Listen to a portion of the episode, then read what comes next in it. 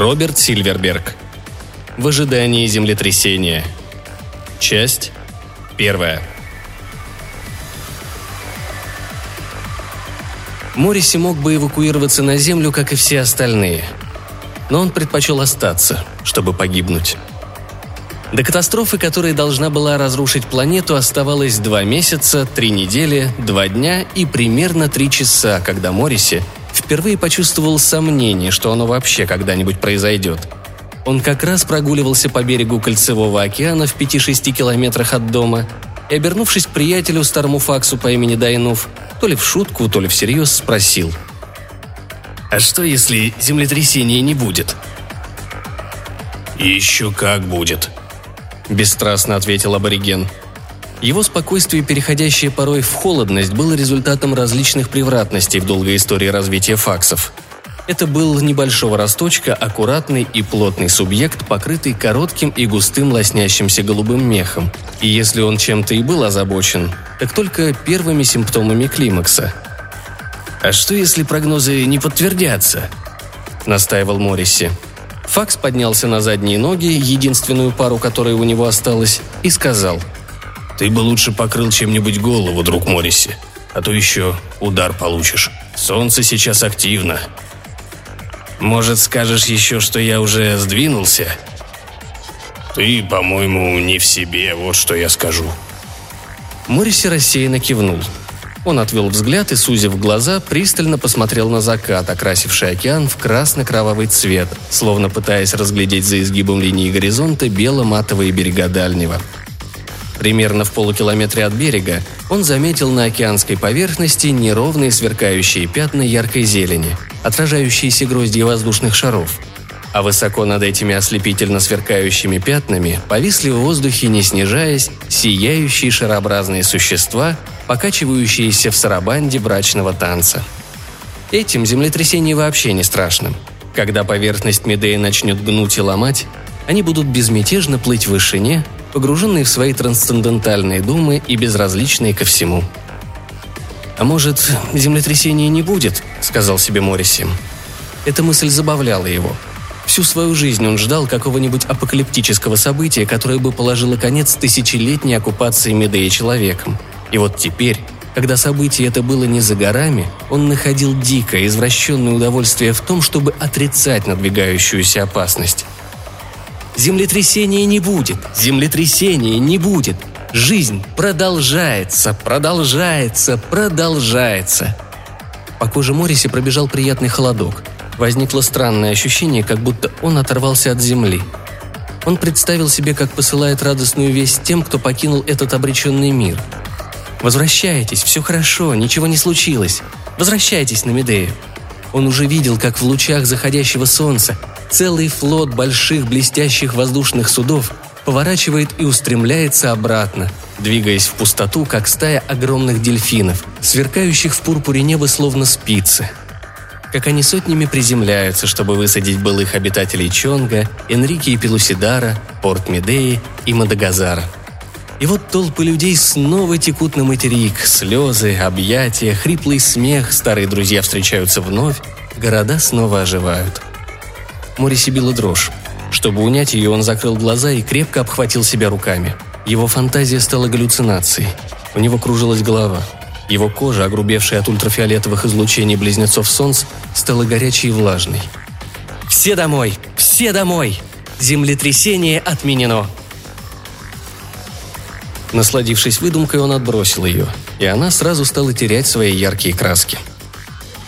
«Осталось около трех месяцев», — сказал он Факсу. «А потом в Медее все начнет рушиться. Ты так спокоен, Дайнув. Почему?» «А почему бы и нет?» Неужели это тебя не трогает?»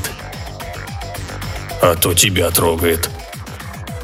«Я люблю это место», — сказал Морриси. «Я не выдержу, когда на моих глазах все станет превращаться в руины». Возвращался бы тогда домой, на землю, вместе со всеми. «Домой? Мой дом здесь. В моем теле гены Медеи. Мы прожили здесь тысячу лет. На Медее родились мои прадеды. И их прадеды тоже. Ты не один такой. Тем не менее, когда подошло время, все отправились домой. А ты почему остался?» Мориси молчал, разглядывая какую-то симпатичную зверушку. И вдруг, хохотнув, ответил. «Да потому же, что и ты. Тебе ведь тоже на все наплевать. Для чего-то мы оба созданы, верно? О Земле я не знаю ровным счетом ничего. Это не мой мир. Мне уже слишком поздно что-либо там начинать. А вот ты... Ты ведь при последнем издыхании. Маток у тебя больше нет, да и мужская сила ушла.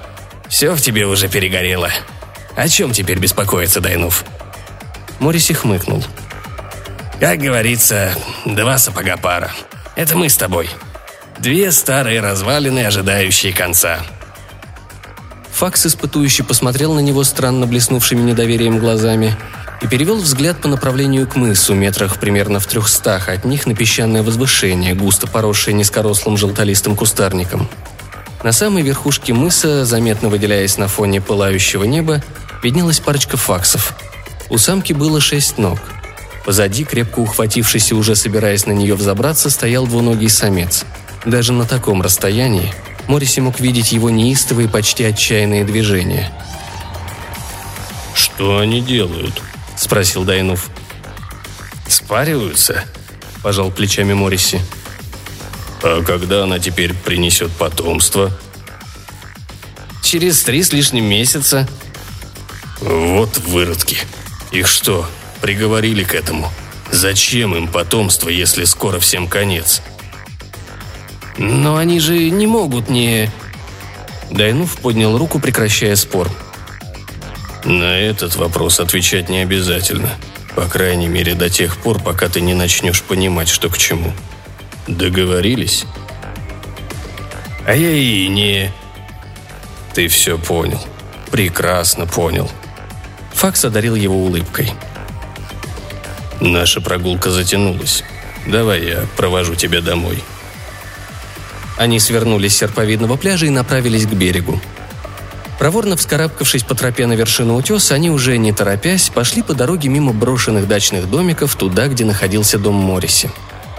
Когда-то это место называлось Дюны Подорго, и обитала здесь шумная прибрежная община. Но как же давно это было? Морриси предпочел бы сейчас жить где-нибудь на природе, где рука человеческая не успела испортить ландшафт – но рисковать не хотелось. Медея даже после десяти веков колонизации продолжала оставаться миром внезапных опасностей. Некоторые места так и не удалось покорить. Оставшись после эвакуации один, Морриси поневоле держался ближе к поселкам, где имелись продуктовые и прочие лавки. О красоте пейзажа лучше было не думать. Дикая природа быстро и самостоятельно восстанавливалась, особенно теперь, когда тех, кто с нею боролся, больше не стало – когда-то это влажное тропическое побережье кишело различными видами чудовищ. Одни из них подверглись систематическому истреблению, другие, не вынесшие миазмов человеческой цивилизации, куда-то исчезли. Но теперь они начали возвращаться. Около месяца назад Мориси вдруг увидел рыбу-сапера. Гигантское черночешуйчатое трубчатое существо, отчаянными ударами изогнутых плавников, выбиравшееся на сушу. Вонзая в песок свои огромные ужасные клыки, оно передвигалось по берегу, чуть ли не разгрызая его. Предполагалось, что эти монстры уже вымерли. И вот, одно из них фантастическими усилиями прорыло себе дорогу на пляж, пряча в голубоватом песке 20 метров своего тулова, из которого через несколько часов выбрались сотни малышей размером с руку Морриси и ринулись к пене прибоя, извиваясь дьявольской энергией. Море снова становилось морем чудовищ. Но Морриси это не пугало. Плаванье он давно уже бросил – вот уже почти два года он одиноко жил рядом с Кольцевым океаном в небольшом, построенном по чертежу старого аркана домике с почти плоской крышей в виде крыла. Такая конструкция помогала крыше выдержать ураганные ветра Медеи. В те дни, когда Морис еще был женат и работал геофизиком, нанося на карту линии сдвигов, он, Надя, Поль и Даниэль имели в пригороде Чонга на Северном мысу дом с видом на большие каскады, а сюда приезжали только зимой – но Надя ушла ради космических гармоний с безмятежными, благородными, непостижимыми воздушными шарами. Даниэля схватили во время двойной вспышки в жарком, и он больше не вернулся.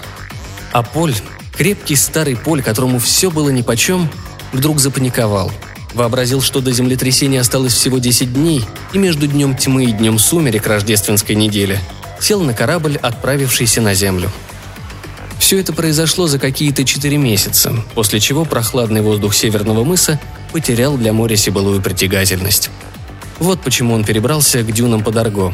Решил доживать в тепле влажных тропиков. Он взял с собой персональные кубы Поля, Нади и Даниэля. Но поскольку просматривать их оказалось для него делом мучительным, он уже давным-давно ни с кем, кроме Дайнувы, не разговаривал.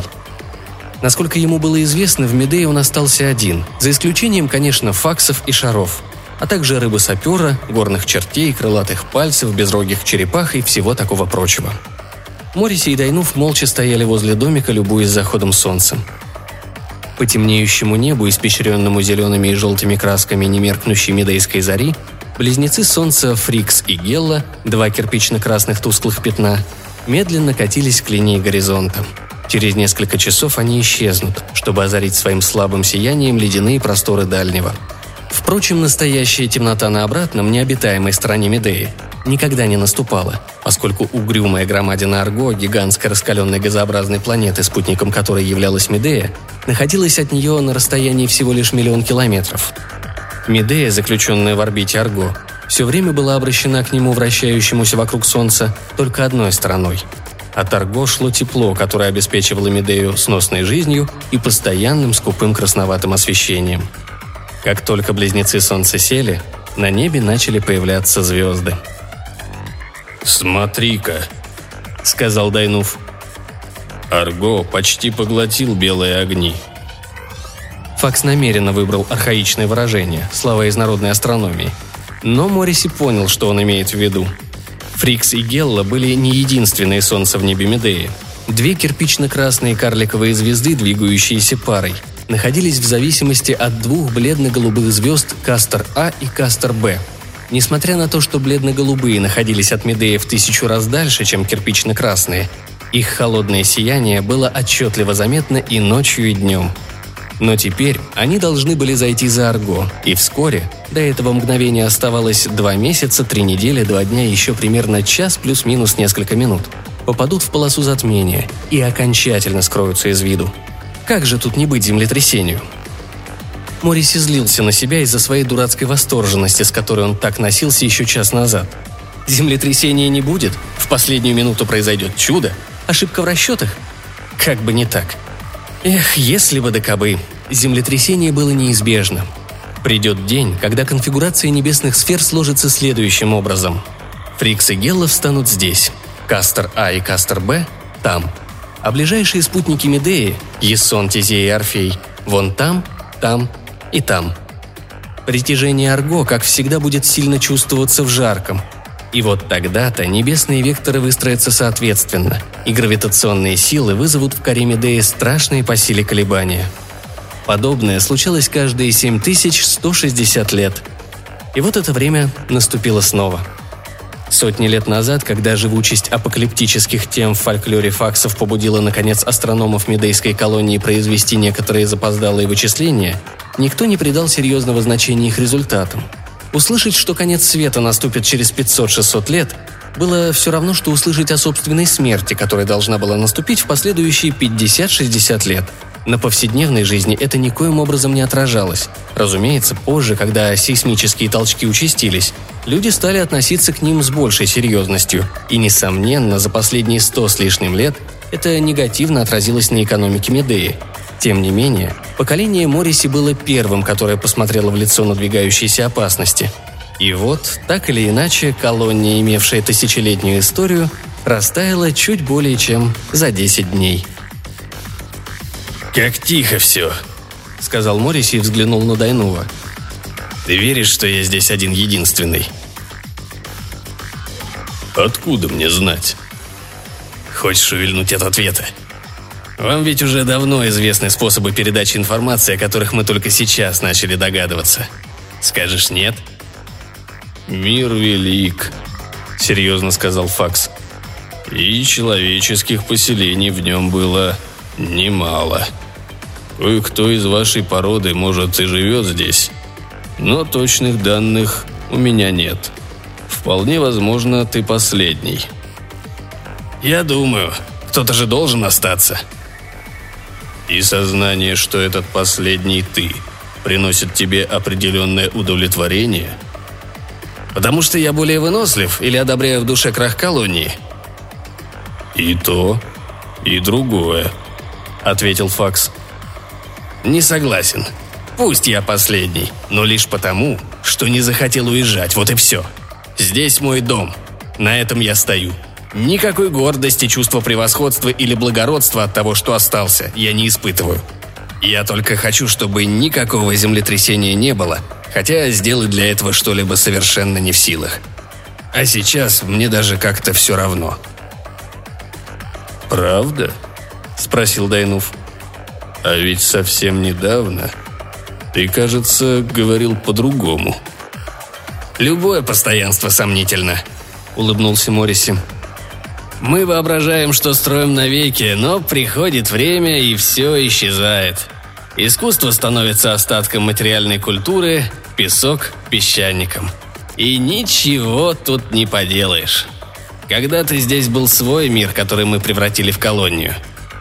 Но вот не стало колонистов, а вскоре не станет и колонии. Прежний мир возродится снова. «Ты говоришь, как старик», – перебил его Дайнув. А я и есть старик. Я ведь старше тебя. Только по годам. Наша жизнь течет быстрее, чем ваша.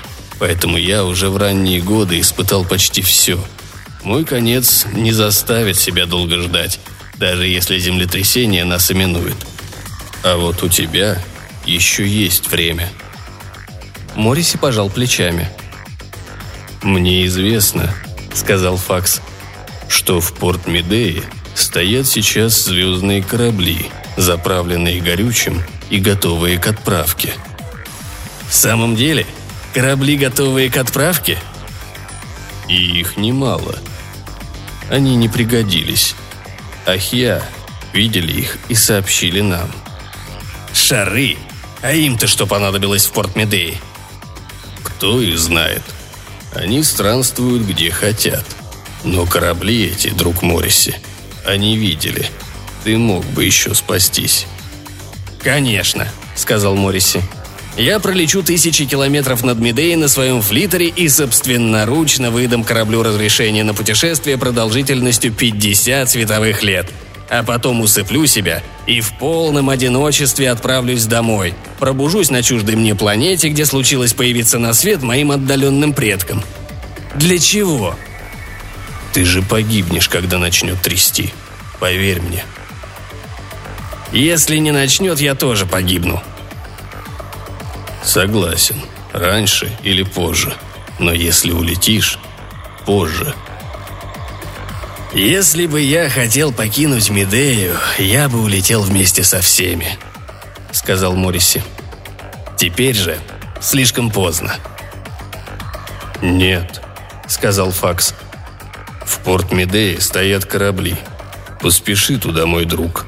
В порт Медею. Мориси промолчал. Смеркалось. Он, чтобы лучше видеть, опустился на колени и ощупал шапку высокой жесткой травы, уже заполонивший сад.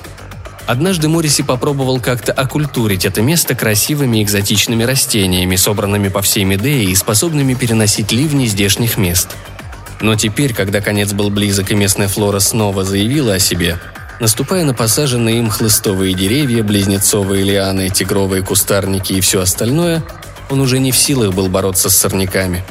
Несколько минут он легонько, только ногтями ощупывал липкие ползучие стебли этих хищников, резко выделявшихся своим оранжевым цветом на фоне бурого песка и пустивших крепкие побеги прямо у входа в дом.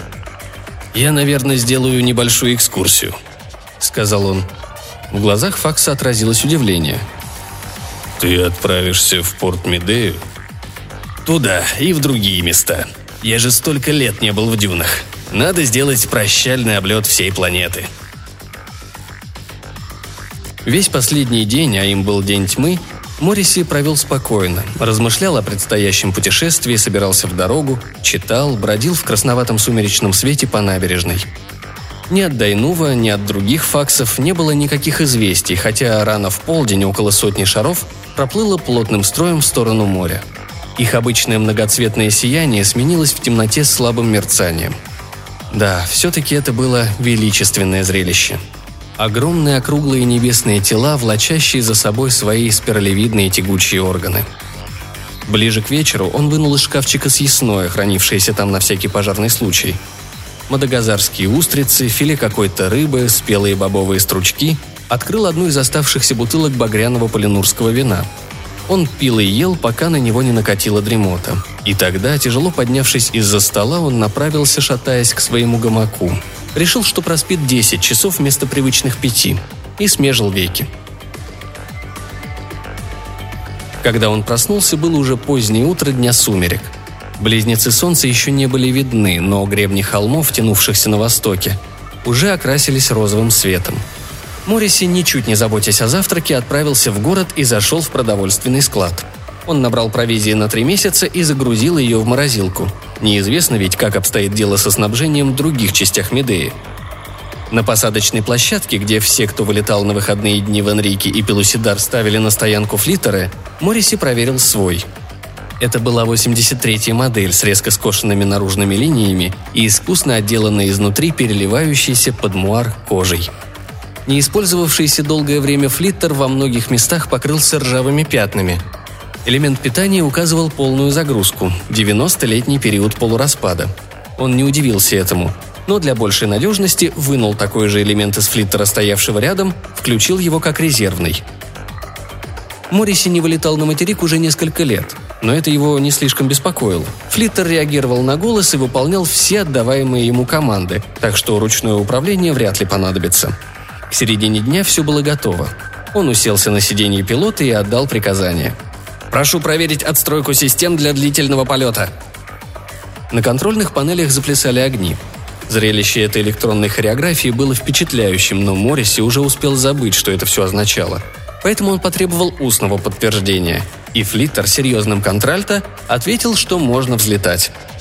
«Тогда курс Вест, расстояние 50 километров, высота 500 метров», Оттуда поворачивайте на Норд-Норд-Ост до Джейнстауна. Потом курс Ост до ферм Хокмана. И обратно курсом Зюитвест к дюнам под Арго. Затем, не заходя на посадку, двигаться дальше курс Норд, кратчайшим путем в порт Ката. Приказание понятно? Морриси приготовился к взлету. Взлета не произошло. «В чем дело?» – осведомился он. «Ждите разрешения», – последовал ответ. – Никакие разрешения уже не нужны. И опять ничего. Интересно, подумал Морриси, можно ли перерегулировать программу? Но Флиттер, очевидно, подчинился сказанному, и через минуту по всей кабине загорелись взлетные огни, а из хвостового отсека послышалось негромкое гудение. Маленький летательный аппарат плавно убрал опоры, принимая взлетную позицию, после чего, рассекая плотный серый воздух, оторвался от земли –